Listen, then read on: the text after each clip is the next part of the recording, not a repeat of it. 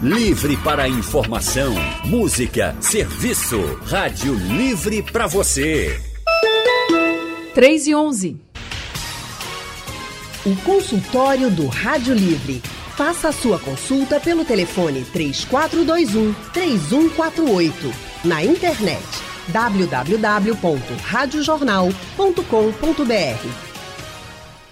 O consultório do Rádio Livre hoje vai tratar sobre alimentação e saúde da mulher. Gente, uma boa alimentação é fundamental para o funcionamento do corpo, né? A gente sabe disso, mas também é muito, muito essencial para a saúde.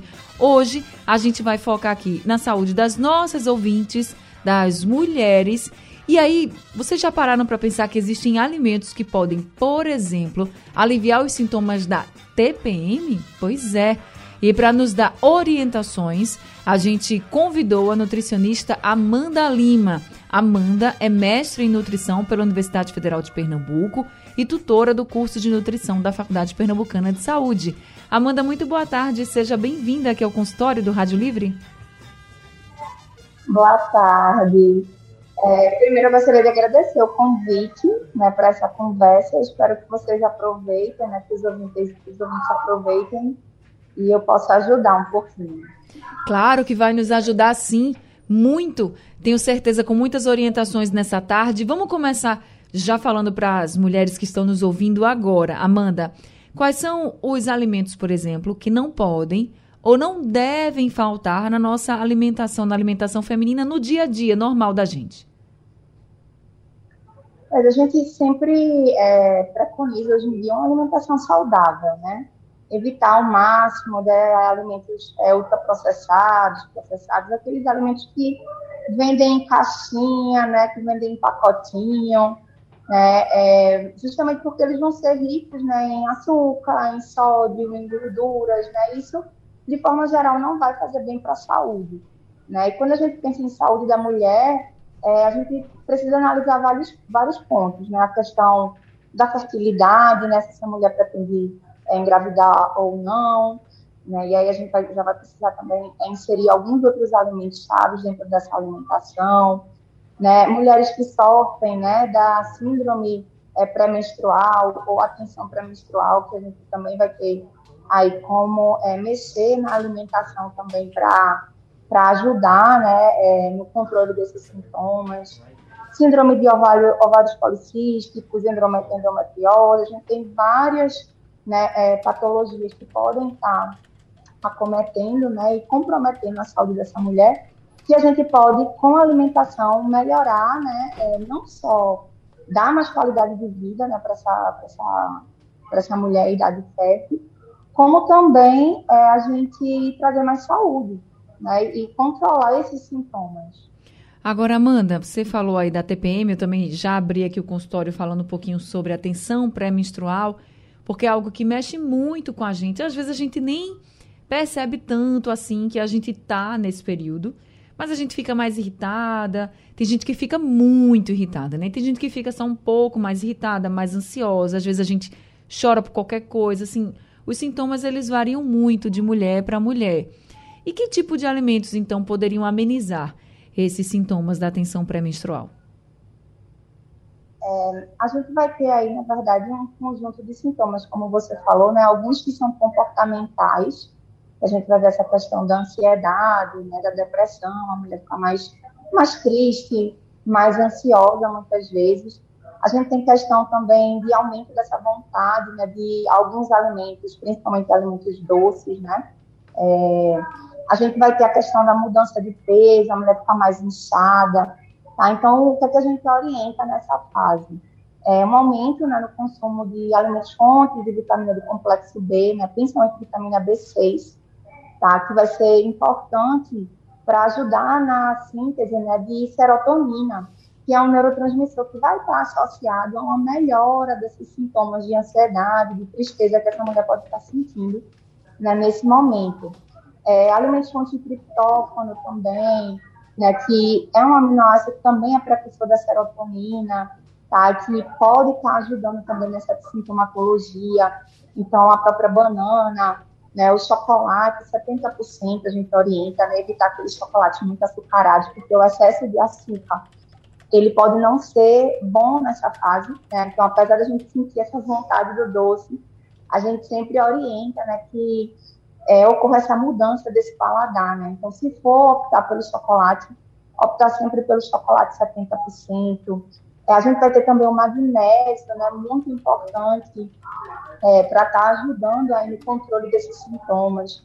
Então, é, cereais integrais, as nuts, né, que a gente chama, oleaginosas, castanhas, nozes, né, vão ser fontes importantes desses nutrientes.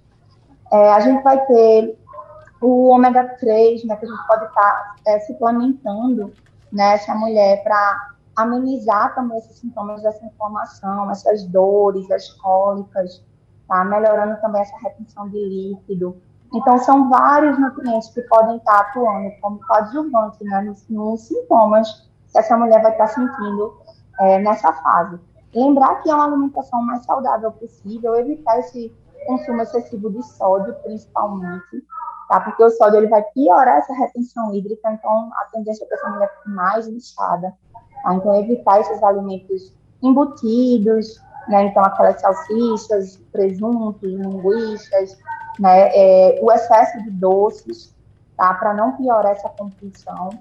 É, ter uma alimentação realmente mais saudável. Agora, você falou do ômega 3, né? Isso? O que, onde a gente encontra ômega 3 para ficar mais claro ainda para quem está nos ouvindo? O ômega 3 ele é um tipo de gordura né, muito saudável que está presente principalmente nesses peixes né, de águas profundas, né, como salmão, por exemplo, né, uma excelente fonte. É, a gente tem também a fonte vegetal, que é um pouco menos biodisponível, né, que a gente pode estar encontrando na linhaça, tá, a farinha da linhaça, é, que a gente vai ter ali um, um, após a, o aquecimento e a trituração dessa semente, ela vai liberar mais essa gordura que pode ajudar é, nos casos de, da mulher que tiver dificuldade de encontrar essas fontes, né, a gente pode estar tá suplementando, tá? Tomando aquele ômega 3 de cápsula mesmo, tá? Depende também de como vai estar os sintomas, né, da necessidade. Realmente, se for uma suplementação mais direcionada, é importante que a gente entre realmente com a cápsulazinha. Quando não, a gente pode tentar é, aliviar esses sintomas só com a alimentação mesmo, inserindo algumas fontes dessas o... No caso do peixe, é, doutora Amanda, no caso do peixe, só salmão ou os peixes em geral são bons assim para esse momento? Não, realmente, o, o para ser fonte de ômega 3, né, a gente vai ter somente esse, esses peixes de água profunda, não é todos os peixes que vão ser fonte de ômega 3. Infelizmente, é uma fonte muito difícil, assim, que não é, não é tão acessível, digamos assim. Por isso que, às vezes, é importante a gente suplementar. Claro que o consumo de peixe ele é sempre orientado, porque é uma carne mais saudável. Né? Mas se o objetivo for né, ser fonte de ômega 3, realmente é importante que seja é, esses peixes mais específicos mesmo. O arente, né, a gente tem salmão, realmente são peixes que não fazem tanto parte né, do nosso cotidiano alimentar. Tá certo. Consultório do Rádio Livre hoje falando sobre alimentação e saúde da mulher. Nós estamos conversando com a nutricionista Amanda Lima, que é mestre em nutrição. E já temos ouvinte aqui com a gente, Fábio, do bairro da Madalena, está com a gente. Fábio, muito boa tarde para você. Seja bem-vindo ao consultório do Rádio Livre. Olá, boa tarde. Tudo bem? É, tudo bem. É, a minha pergunta, é, no caso do tradutor aí, é, existem vários ômega 3 que é vendido no mercado. Qual seria o mais indicado, aquele de cápsula, para para ser comprado? Existe alguma especificação ou todos os ômega 3 de cápsulas são a mesma coisa? Claro, Fábio, muito obrigada pela sua pergunta. Amanda. Então, é, não, o que difere muitas vezes é a concentração que a gente vai ter né, de EPA e de DHA. O ideal é que a gente tenha esses dois ácidos graxos né, de cadeia longa para que esse ômega 3 ele tenha uma quantidade, é, tenha uma, uma funcionalidade. Né? Então, de forma geral, né, a gente pede e a gente sempre orienta que o paciente observe se contém um grama, pelo menos, né, do ômega 3, tá? E que contém esses dois ácidos graxos, o EPA e o DHA, tá? Tá certo. Agora a gente também está aqui no nosso consultório de hoje, a gente conseguiu aqui conectar com o nutricionista clínico esportivo Guilherme Chateaubriand. O professor Guilherme também é antropometrista, Professor Guilherme, muito boa tarde. Seja bem-vindo ao consultório do Rádio Livre. Olá, boa tarde. Boa tarde a todos. Bom tê-lo aqui com a gente, viu? Seja muito bem-vindo. E o senhor já chegou ó, com ouvinte aqui ao telefone no consultório. É a Mara, de Jardim São Paulo, que vai conversar com a gente. Amara, boa tarde para você. Seja bem-vinda ao consultório. Boa tarde, Anne. Tudo bom, né? Tudo bem com você, Amara? Me conte. Oi, tudo bom.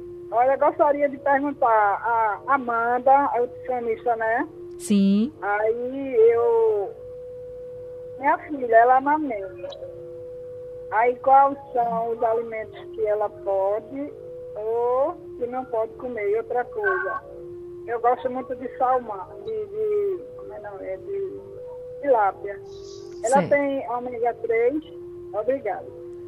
Obrigada, viu, Amara, pela sua pergunta. Então, Amanda, é, na, na, primeiro vamos começar com a tilápia, porque a gente estava falando aí do peixe. Tilápia tem ômega 3? Não, a tilápia não é um peixe fonte de ômega 3. Tá? Realmente é, é um peixe que ele vai ser pobre nesse, nesse ácido graxo poliinsaturado. Mas não então, quer dizer que não seja não bom. Não é que não seja um peixe saudável. Muito pelo contrário, a tilápia é um peixe magro, é muito saudável, tá? É, é uma, um, um, alimento muito nutritivo, mas para ser fonte de ômega 3, ele, ele não seria o peixe mais indicado. Entendi. Agora ela fala que a filha está na fase da amamentação. Nessa fase da amamentação, o que é indicado para as mães que estão amamentando, que elas devem é, priorizar na alimentação? Ótimo. Essa também é uma fase muito importante na vida da mulher, né? E a gente sempre orienta uma alimentação mais saudável possível, evitar realmente refrigerante, é, esses alimentos de pacotinho, né, salgadinho, biscoito recheado, ter uma alimentação mais saudável, realmente. Comer é o que a gente chama de, de, comida de verdade, né? A gente sempre bate muito nessa tecla. É arroz, feijão, proteínas magras, né? frango, peixe, ovo, a própria carne, né? É, o fígado, né? As vísceras são alimentos também importantes para estar tá passando alguns nutrientes para o bebê, tá? Frutas, verduras, tá? Cereais, né? Então, a aveia, arroz, tá? É cuscuz, tá? O que a gente vai evitar realmente são esses alimentos é, industrializados, porque são ricos, né? Em, em aditivos, em adoçantes, né? Decorantes artificiais, para evitar esses alimentos diet, light, né? Essa, esse não é o momento né, da gente pensar em perder peso, né, em fazer dietas restritivas, tá? É, o fato de amamentar gera uma demanda energética, uma demanda calórica muito grande para essa mulher. Então, mesmo muitas vezes ela se alimentando bem, ela vai perder peso com mais facilidade, tá? Então, não pensar em fazer restrição alimentar. E outra coisa que é muito importante a ingestão de líquidos, tá? Água, sucos naturais da fruta, água de coco, tá? O que vai evitar são chás, tá? É, principalmente esses chás ricos em cafeína, né? Chá preto, chá verde, tá? É, e o próprio café, tá? Lembrar que essas substâncias, elas passam através né, do leite materno e isso pode ser um estimulante para o bebê, tá? Então, não é que a mulher não vai poder comer, tomar o café. Ela pode, mas desde que seja em pequenas quantidades, não pode fazer uso abusivo, certo? Tá certo. O professor Guilherme, no caso da mulher que está amamentando, pode tomar café descafeinado? Tem gente que segue para essa linha, assim, como alternativa, pode? Sim, é, o adequado, de fato, seria não consumir excessos de produtos dessa origem, né? Porque o descafeinado ele não é um produto tão saudável. Mas em caso de da lactante, ela está com muita vontade de consumir um café, poderia ser sim. A, é uma alternativa, né? questão, né? Exatamente. A grande questão de você consumir um excesso de café ao longo do dia é porque essa cafeína ela passa pelo leite também e poderia deixar o bebê um pouco mais agitado, dar um pouco de cólica, diarreia. Mas assim, uma quantidade pequena, umas xicrinhas de 50 ml, não tem problema não. Então, é, a doutora Amanda até falou assim, não é hora de fazer dieta quando você está amamentando. Dieta naquele sentido, né, de que as pessoas vão fazer dietas bem restritivas é, para perder o peso da gravidez. Então, quando a mãe está amamentando, é principalmente a hora de pensar na qualidade do que está comendo, né? Se a gente fosse, sim, pensar quantidade ou qualidade? Qualidade, né? Invista na qualidade que é melhor, é isso? Eu, eu diria que dá para aliar os dois, na verdade. Né? A lactante, na verdade, ela tem um déficit energético muito grande por causa da amamentação, chegar a um pouco mais de 900 calorias. Então, assim, ela vai ter uma facilidade de perda de peso grande porque está amamentando. Contudo, ela tem que se alimentar muito bem para conseguir produzir uma quantidade boa de leite para o seu bebê. Né? Tem um mito muito, muito grande de que o leite da mãe que não se alimenta bem é fraco para o bebê. Isso não existe. Todo leite materno ele vai ser o melhor alimento possível para o bebê. Mas eu quero dizer assim, não precisa você comer muito para você ter uma boa alimentação. Você não vai ter que se preocupar com a quantidade, nem para menos nem para mais, e sim com a qualidade, não é isso? Exatamente. O adequado seria ter uma alimentação longe de industrializados, né, ter os intervalos adequados, pelo menos fazer umas três, quatro refeições ao dia com uma qualidade mais natural. Agora, doutor Guilherme, tem aqui a Lidiane, ela mandou uma mensagem aqui pelo nosso WhatsApp, ela disse que fez a laqueadura há três anos. Ela diz assim, olha, eu já tinha muita cólica e agora piorou muito e ainda tenho cansaço nas pernas. Ela até pergunta se tem a ver com a cirurgia e muito mais se a, se a alimentação pode ajudá-la nesse sentido de diminuir as cólicas e esse cansaço nas pernas também. É, existem alimentos que eles ajudam muito a diminuir cólica, né? Como, por exemplo, o gengibre. É, tem alguns estudos, inclusive, que eles mostram que uma colherzinha de chá por dia de canela ralada, ela ajuda a reduzir bastante a cólica. Inclusive, ela já foi até comparada com aquele remédio ibuprofeno. Né? Então, assim, você pode utilizar chás, né? em geral eles ajudam muito a reduzir as cólicas, mas principalmente gengibre e canela. Canela na quantidade de uma colher de chá ao dia ajuda bastante a reduzir as cólicas. Mas é para você tomar, por exemplo, você consumir essa colher de chá de canela raladinha ou do gengibre, enfim, só quando tem a cólica ou pode ser todo dia? Eu gosto muito de prescrever aos meus pacientes para consumir todo dia pela manhã porque é bastante antioxidante, ajuda a combater envelhecimento precoce, assim conhecido. Isso no caso da canela? E também do gengibre. Hum, e é para consumir em jejum ou depois de tomar um café da manhã? Ele pode ser consumido em jejum. A canela eu não aconselharia em jejum não, porque ela pode causar um pouquinho de enjoo. Né? Mas assim, pós-refeição os dois, pode ser na forma de chá ao longo do dia, também é bem aconselhado. Agora, há quem diga que o gengibre aumenta a pressão. É verdade? Mito.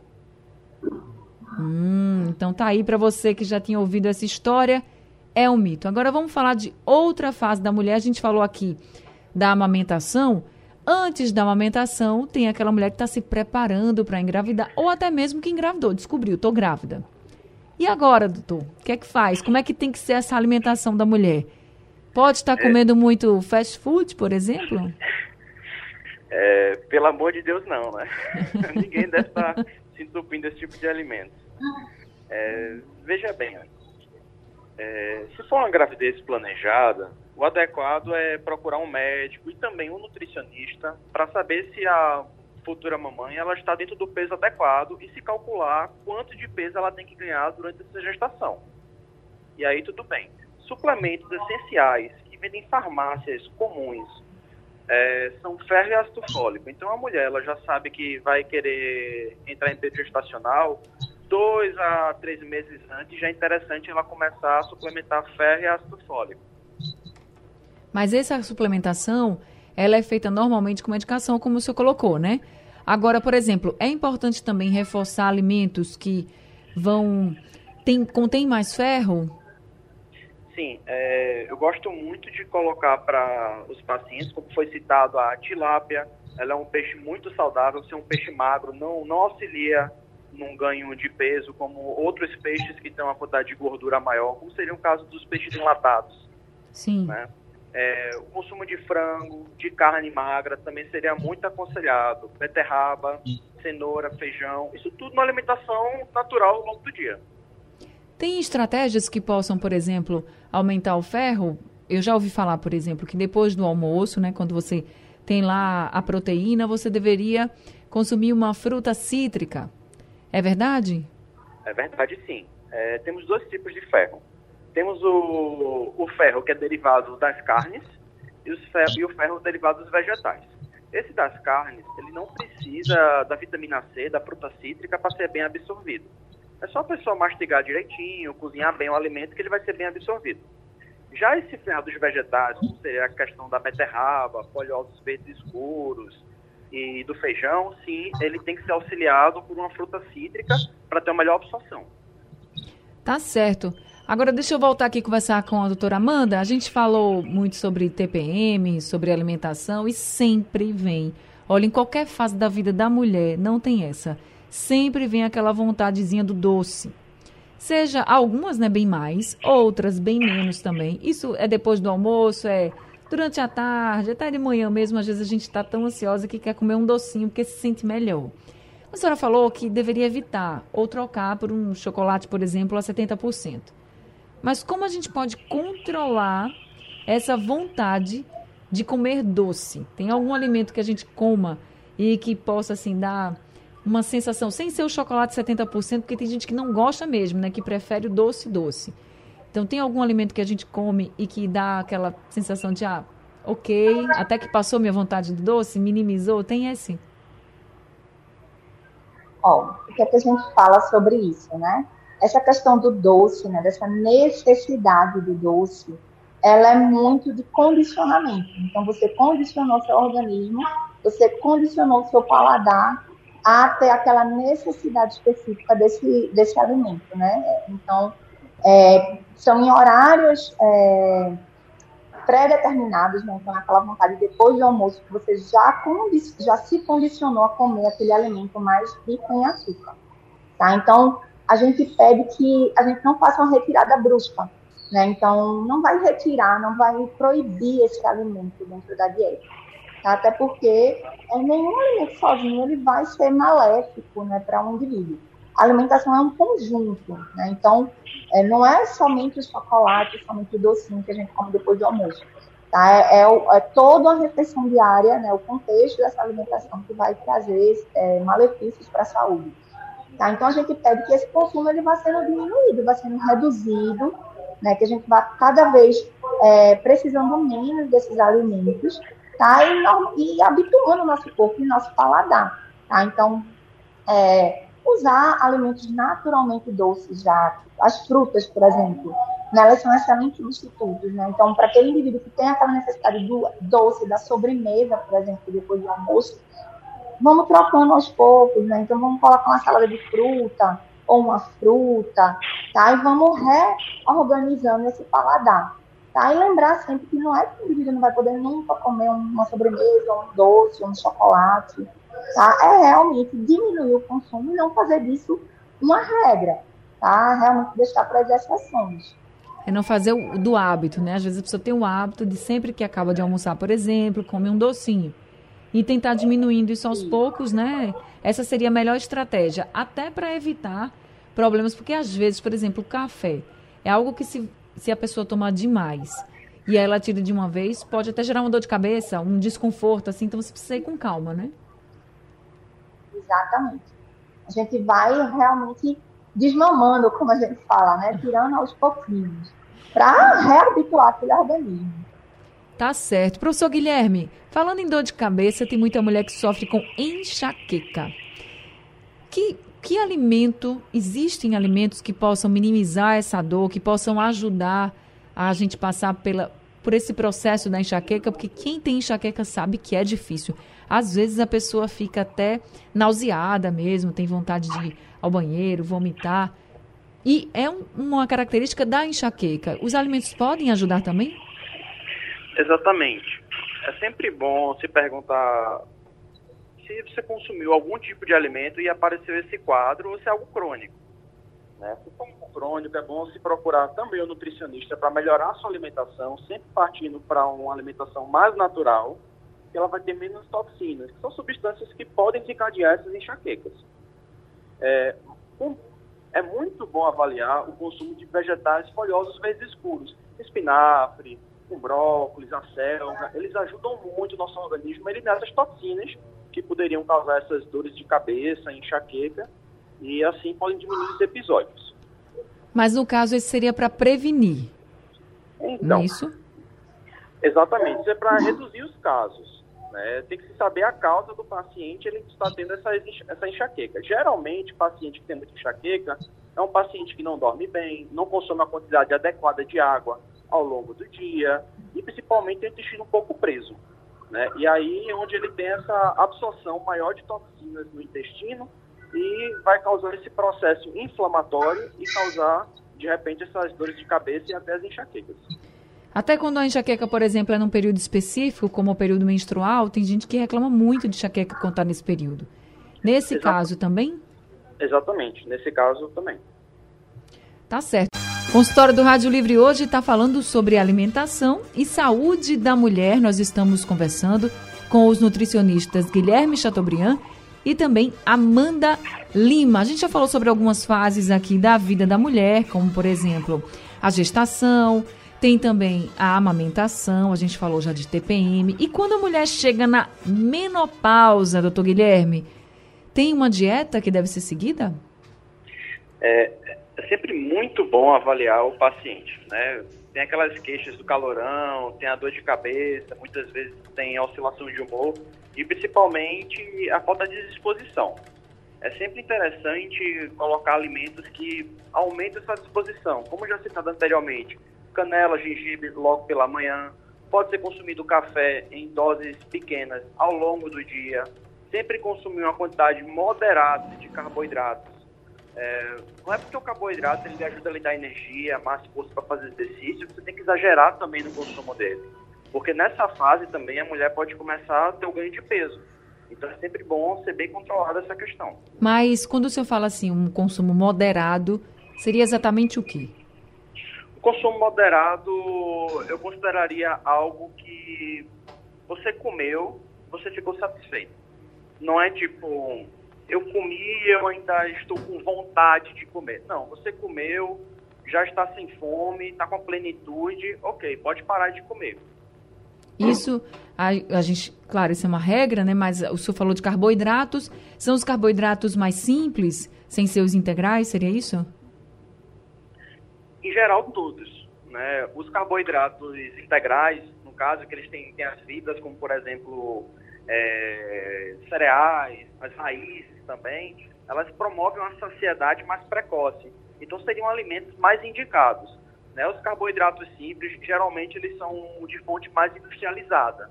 Né? Então, nesse caso, não seria adequado o consumo diário desse tipo de alimento.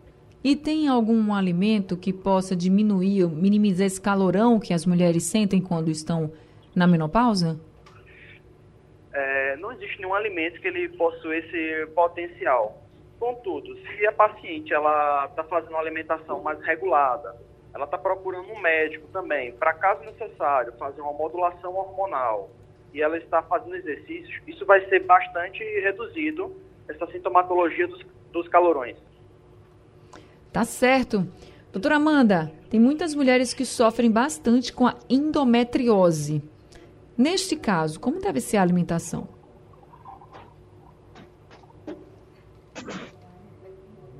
Doutora Amanda, será que está me ouvindo? Eu estou com problema no meu áudio, não estou escutando bem. Estou tentando organizar aqui. Então a gente vai pedir aqui para os meninos conversarem com a senhora e vou continuar aqui o consultório com o Guilherme. Guilherme, certo. endometriose também é um problema muito frequente nas mulheres. As mulheres sofrem bastante. Como deve ser a alimentação nesses casos? eu vou abranger um pouco mais. Além de falar de endometriose, eu incluiria nessa recomendação a síndrome do ovário policístico também, que muitas mulheres novas, né, muitas vezes 12, 14, 15 anos, já descobrem de forma precoce com a ginecologista ovário policístico. Então, tanto para ovário policístico quanto para endometriose, a recomendação é uma alimentação reduzida em carboidratos ainda mais aqueles que você citou, os carboidratos simples, né, que seriam mais aqueles industrializados, é, pães, biscoitos, pirulitos, balas. Então, mulheres com endometriose e também com síndrome policístico, a recomendação é, primeiramente, fazer exercício físico diariamente, no mínimo meia hora por dia, e principalmente ter uma alimentação reduzida em carboidrato, pois se consumir uma quantidade alta de carboidrato, ela não só vai piorar a síndrome policístico, como também vai piorar a endometriose. Então quer dizer que você reduzindo, você pode até ajudar, por exemplo, no tratamento do problema ou só nos sintomas? Você vai ajudar no tratamento do problema e vai amenizar bastante os sintomas. Então tá aí para quem está nos ouvindo agora e sofre com síndrome de ovários policísticos e endometrioses, a orientação é reduzir os carboidratos simples.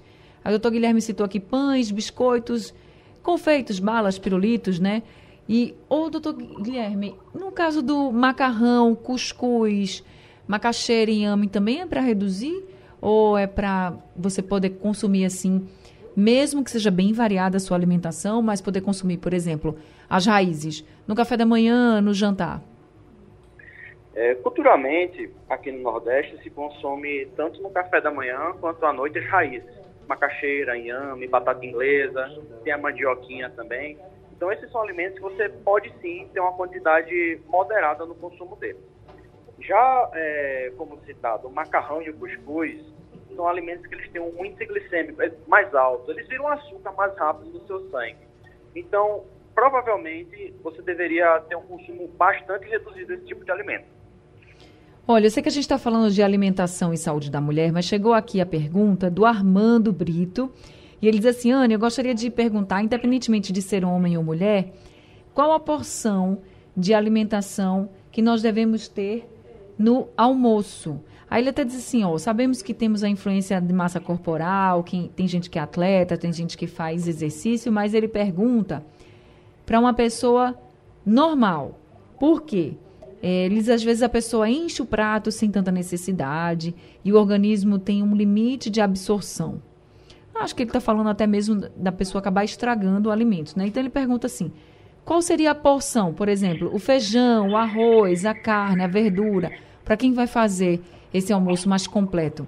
Existem até, professor Guilherme, muitas recomendações sobre, ah, divida o prato, né? Você divide o prato e, e uma parte fica para verduras, legumes, outra parte para carne, para feijão. Como é que se faz isso para ter uma, proporcionalmente, ficar mais adequada, assim, a refeição? Olha, eu não gosto de botar uma regra, né? Porque a alimentação, ela é muito individualizada. Tem pessoas que gostam de feijão, tem pessoas que preferem lentilha, grão de bico. Então isso é muito variado. Mas uma porção de 100 gramas, que equivale a 5 colheres de sopa sem caldo, de feijão, lentilha, você já bate uma quantidade boa de carboidrato, de proteína e principalmente dos nutrientes como ferro. Então, assim, se você colocar umas 5 colheres de sopa de feijão, coloca umas 3 a 4 no máximo de arroz, quando possível, um integral, coloque uma porção de no máximo 100 gramas de fruta cítrica, né, um abacaxi, pode ser uma goiaba, um caju, acerola, é, ao prato, pode fazer um suco, e o restante você poderia completar com 100 a 150 gramas de proteína, né, seria um frango, uma carne, até um peixe, e o resto um pouquinho de salada. Nada que deixasse você você fosse comer demais salada e, e não conseguisse comer o resto do feijão, a proteína. Professor Guilherme, às vezes é difícil para quem não tem uma balança em casa, por exemplo, ficar medindo como o senhor mesmo colocou, né? Se você fizer cinco colheres de feijão, é mais fácil de você calcular. Se eu fosse dividir o prato, metade desse prato tem que ser de, de uma categoria, por exemplo, tem que ser de legumes, de verduras, ou não, a gente divide em partes iguais? Eu dividiria o prato em três, em três partes. Né? Eu colocaria uma pequena porção de fruta. É, culturalmente, né, tem a questão de se consumir também o feijão e arroz. Sim. E o resto desse prato poderia ser uma salada. Então a maior parte tem que ser salada? Não necessariamente a maior parte é salada. Pode ser tudo igual? Pode sim. O paciente ele pode consumir uma porção de fruta e colocar bastante salada. Ele não vai ter nenhum problema se fizer isso. Tá certo. Agora, deixa eu ver se a professora Amanda está com a gente. Tá me ouvindo, professora Amanda? Tô sim, tô escutando sim. Chegou um áudio aqui do João, então vamos ouvir o áudio de João. Boa tarde. Eu queria saber o seguinte, meu nome é João Caetano de Oliveira, eu tenho 68 anos. Eu queria saber o que. Bom, a curvina, a curvina é um peixe bom em vitamina, tem muita vitamina, sim ou não? Obrigado e, e até logo. Desejo muita, muita saúde e felicidade para vocês todos aí. Tchau. Para o senhor também, seu João. Então, professora Amanda, Amanda corvina é um peixe bom para o consumo?